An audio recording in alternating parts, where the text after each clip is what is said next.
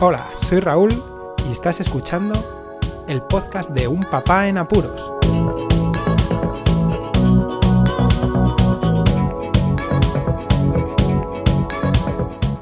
Hola, Poz Escuchas, bienvenidos a un nuevo episodio de Un Papá en Apuros.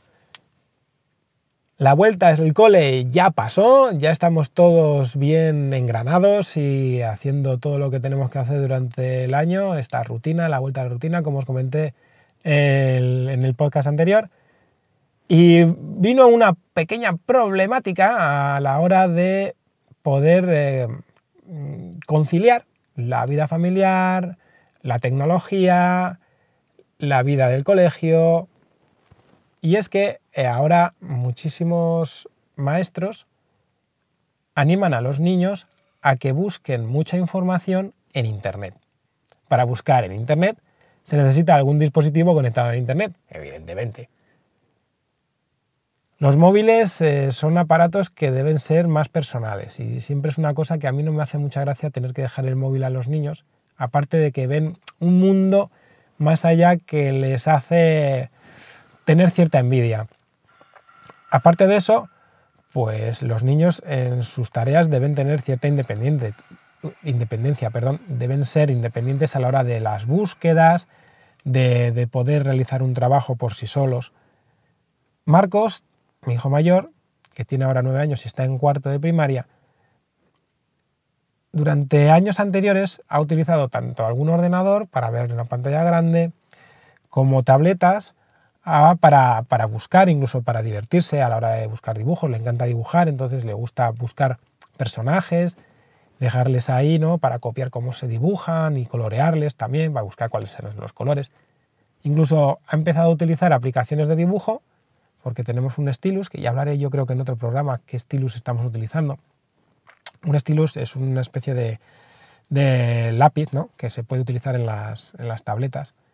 Y bueno, que no son tan caros como los que venden las marcas más famosas, no, no vamos a gastarnos mucho dinero, entonces, bueno, pues tiene uno también bueno, vuelvo que me lío. Em, Marcos necesita un aparato para buscar. Había tres opciones, ¿no? Pues una es buscar un mini PC tipo Raspberry Pi, que tenemos una en casa, lo que pasa que eso necesita ya un, monitor y un teclado ratón para poder manejarse. Está muy bien para, para que él se vaya moviendo, pero bueno, también tenemos otro mini PC que adquirí un poco más potente y él ya, pues para hacer sobre todo trabajos y utilizar el Word, que también estuvo aprendiendo este verano en una, en una academia y en un campamento. Bueno, pues vimos que eso eh, es difícil cuando lo que se quiere es que tenga un escritorio muy limpio y tener otra mesa era inviable en este caso, entonces, bueno, descartamos un PC completo. Lo siguiente sería un portátil, ¿no? que se puede guardar y llevar. Lo que pasa es que sería una mayor inversión. Un portátil hay que mirar que sea un poquito ya más para más a largo plazo y no es tan necesario ahora a estas edades. Entonces, invertir en algo que a lo mejor se iba a quedar muy corto dentro de poco y que no le iba a sacar el partido para lo que lo iba a utilizar, pues teniendo otros que tenemos en casa, otros aparatos, pues también descartado. Entonces, lo siguiente era otra tableta. Otra tableta porque la que tenemos está siendo utilizada en ocasiones para otras cosas y además ya tiene seis años para que lo sepáis, ¿no? Pues eh, era una Nexus 7, es una Nexus 7, ya tiene más de, tiene 6 años, va a hacer ahora. Y es muy buena tableta, la verdad es que ha durado todo este tiempo, la batería está genial, la pantalla está genial, se ha cuidado. Lo que sucede es que, pues, que empieza a fallar. Y yo le veo que está mucho más ralentizada, aunque está limpia de instalación y la ponga como de fábrica, da igual. Veo que yo creo que ahí ya empieza a fallar alguna historia que no tiene por qué fallar toda la tableta, pero sí que me ha ocurrido algunas veces que algunos dispositivos pues fallan algunos componentes, como puede ser las conexiones. Y bueno, pues eh, si estamos tratando de que la tableta la iba a utilizar para hacer búsquedas en internet y falla alguna conexión tipo wifi, pues entonces está perdido y sería como un pisapapeles.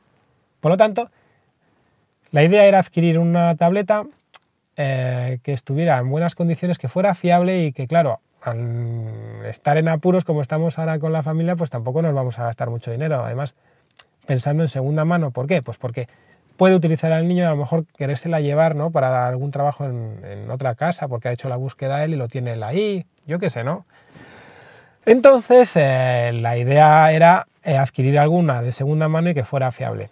¿Qué marcas? Bueno, pues yo de cabeza voy a por Apple, porque sé lo que son, tengo familiares que tienen iPads, cómo los han utilizado, cómo los, eh, los tienen, en qué condiciones están, cómo ha durado todo, bueno, pues iba de cabeza. Entonces, buscando durante este verano en diversas páginas de venta de segunda mano, pues opté por Wallapop, por la rapidez y porque ahora ha cambiado bastante desde hace varios años que intenté yo vender alguna cosa y que parecía aquello que era un rastrillo. Ahora no, ahora ya es más serio, hay mucha más venta, entonces hay vendedores ya consolidados que te dan mucha fiabilidad.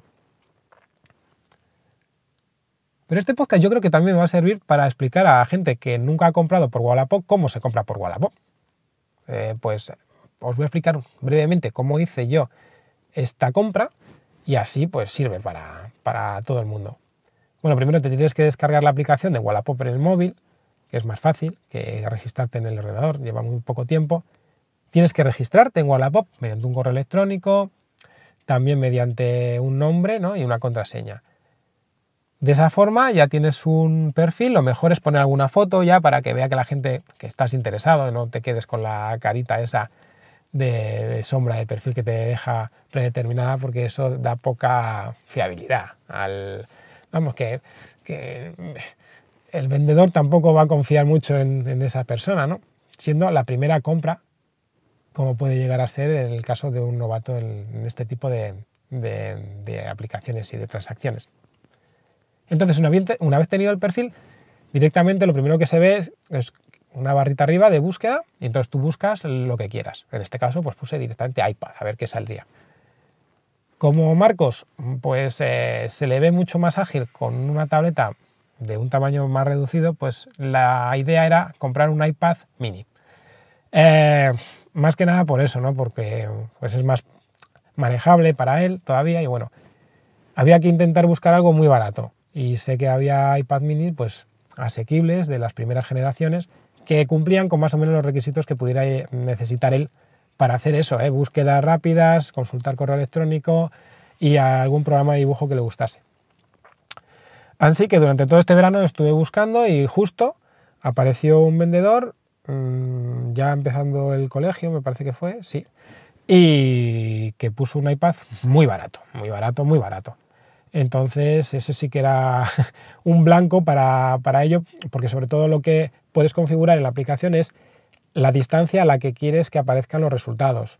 Si quieres que aparezcan alrededor de ti, ¿no? pues pones desde ti hasta X kilómetros. Entonces, eh, eh, configuras la ubicación del dispositivo donde estás y te busca automáticamente lo que estás buscando alrededor de ti. Entonces, eh, también nos, nos, convenía que ese vendedor estuviera por la zona de nuestra localidad o donde vivíamos para poder comprobar que el aparato estuviera bien y verificar que todo es correcto, etcétera, etcétera.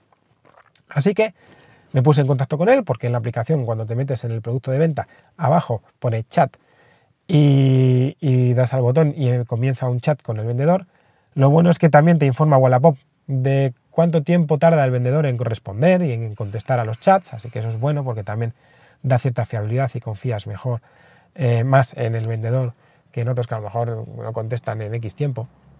Así que, bueno, me puse en contacto con él, el vendedor me dio todas las facilidades, yo le pregunté sobre todo que la pantalla estuviera bien, que no tuviera eh, desperfectos que pudieran afectar a la integridad del aparato en sí, que el botón home que, tenía estuviera bien y que los botones funcionasen más o menos bien. Así que el hombre me contestó, además le pedí el número de serie para verificar que el dispositivo era ese, todo correcto, lo que pasa que me dijo que había una persona que estaba también interesada y que se había interesado antes que yo, entonces que bueno, que iba a contactar con él si no me importaba y que si yo seguía eh, eh, interesado, pues que ya contactaba conmigo. Entonces, nada, esperé un día y justo me contestó y dijo, mira, eh, me dijo, no hay, parece que esta persona no da señales de vida, así que si sigues interesado, pues seguimos con, la, con la transacción, con, con, el trato. Y yo encantado, le dije que sí. Mm, él me comentó, bueno, un lugar, ¿no? Para quedar, es bueno quedar en lugares públicos, eso sí que es importante un lugar público y que sea transitado para que haya una confianza tanto del vendedor como del comprador, para que no haya líos, ¿no? Y que, pues eso, no confíe, no, no desconfíes por si vaya a meterte la doblada. Entonces, quedamos en un sitio muy público y muy transitado, además cercano a lugares eh, de administración pública, incluso de la policía, y juzgados y tal, mejor que mejor. Incluso el vendedor me comentó que si lo ponía como de fábrica para que yo luego pudiera meter la ID que quisiera y fuera nuestro el, aparato. Entonces le dije que sí, que si hacía el favor. Quedamos al día siguiente, ya en persona, nos presentamos, vimos el, el aparato, yo di el visto bueno, trato hecho, le pagué en mano y nos fuimos a casa. Después lo que hay que hacer es valorar tanto el vendedor como el comprador a la persona ¿no? que ha hecho el trato con unas estrellitas y si se quiere con un comentario. Así se compra en Wallapop, así de fácil. Antes era más complicado por la gente, es que era muy rata. ¿eh? En cuanto ponían un precio, venga, te lo compro, pero más barato, mucho más barato. Vamos a ver, esto es un trato y ahora la gente se, se mueve mucho más y hay muchas más transacciones, entonces está evolucionado y es como más confiable ¿no? el, el tema. Así que nada, ahora ya tenemos un iPad eh, muy fiable y lo estoy utilizando bastante, Marcos. Además, es curioso, yo le he preguntado que cuál le gusta más, si la tableta anterior o esta, y me ha dicho que esta, lo que pasa que aún le gusta más la otra porque el programa de dibujo que tenía allí, pues utilizaba una historia de los píxeles y tal. Pero que si no, incluso esta, viendo él que lo único que ve de vídeos es YouTube Kids, fijaos, YouTube que es de Google, Google, la Nexus 7, que es la otra tableta, y le gusta más en el iPad mini que está desfasado. Eh, desfasado lo digo porque tiene una actualización última que pueda eh, eh, adquirirse con ese iPad, que es la 9.3.5. Entonces, nada, ya tenemos el aparato, ya puede ser independiente Marcos. Lo único, pues eso, lo que he comentado ahora, ¿no? iOS eh, ya no llega más allá de 9.3.5 en este iPad. Si quisiera, pues eso, ¿no? Hacer un jailbreak, pues muy bien, lo haría, pero es que no tengo tiempo, no tengo tiempo.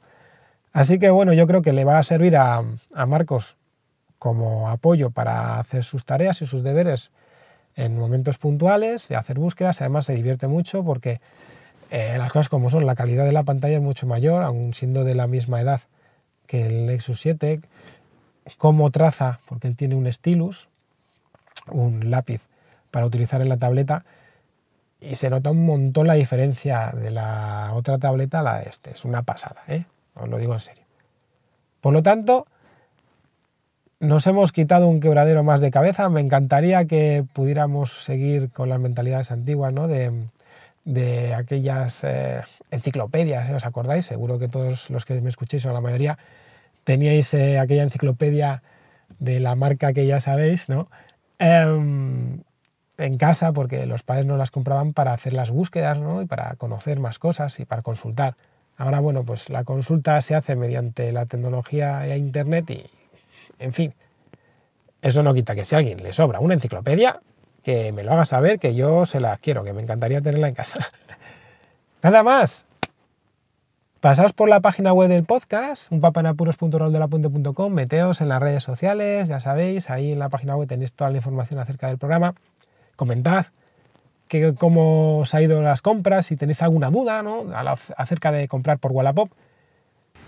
Y como siempre os digo, muchísimas gracias por escucharme, un saludo y hasta luego.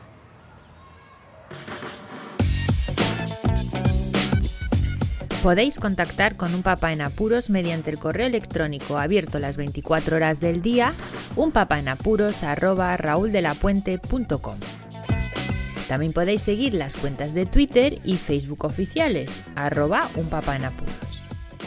Estamos en todas las plataformas de podcasting y para que incluyáis el programa en vuestro gestor de podcast favorito podéis utilizar la dirección corta bit.ly barra unpapaenapuros.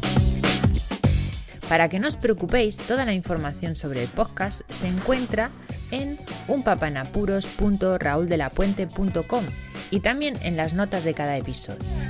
Por cierto, no os olvidéis de dejar una reseña en iTunes, dar un me gusta en iBox y compartir cada episodio en las redes sociales.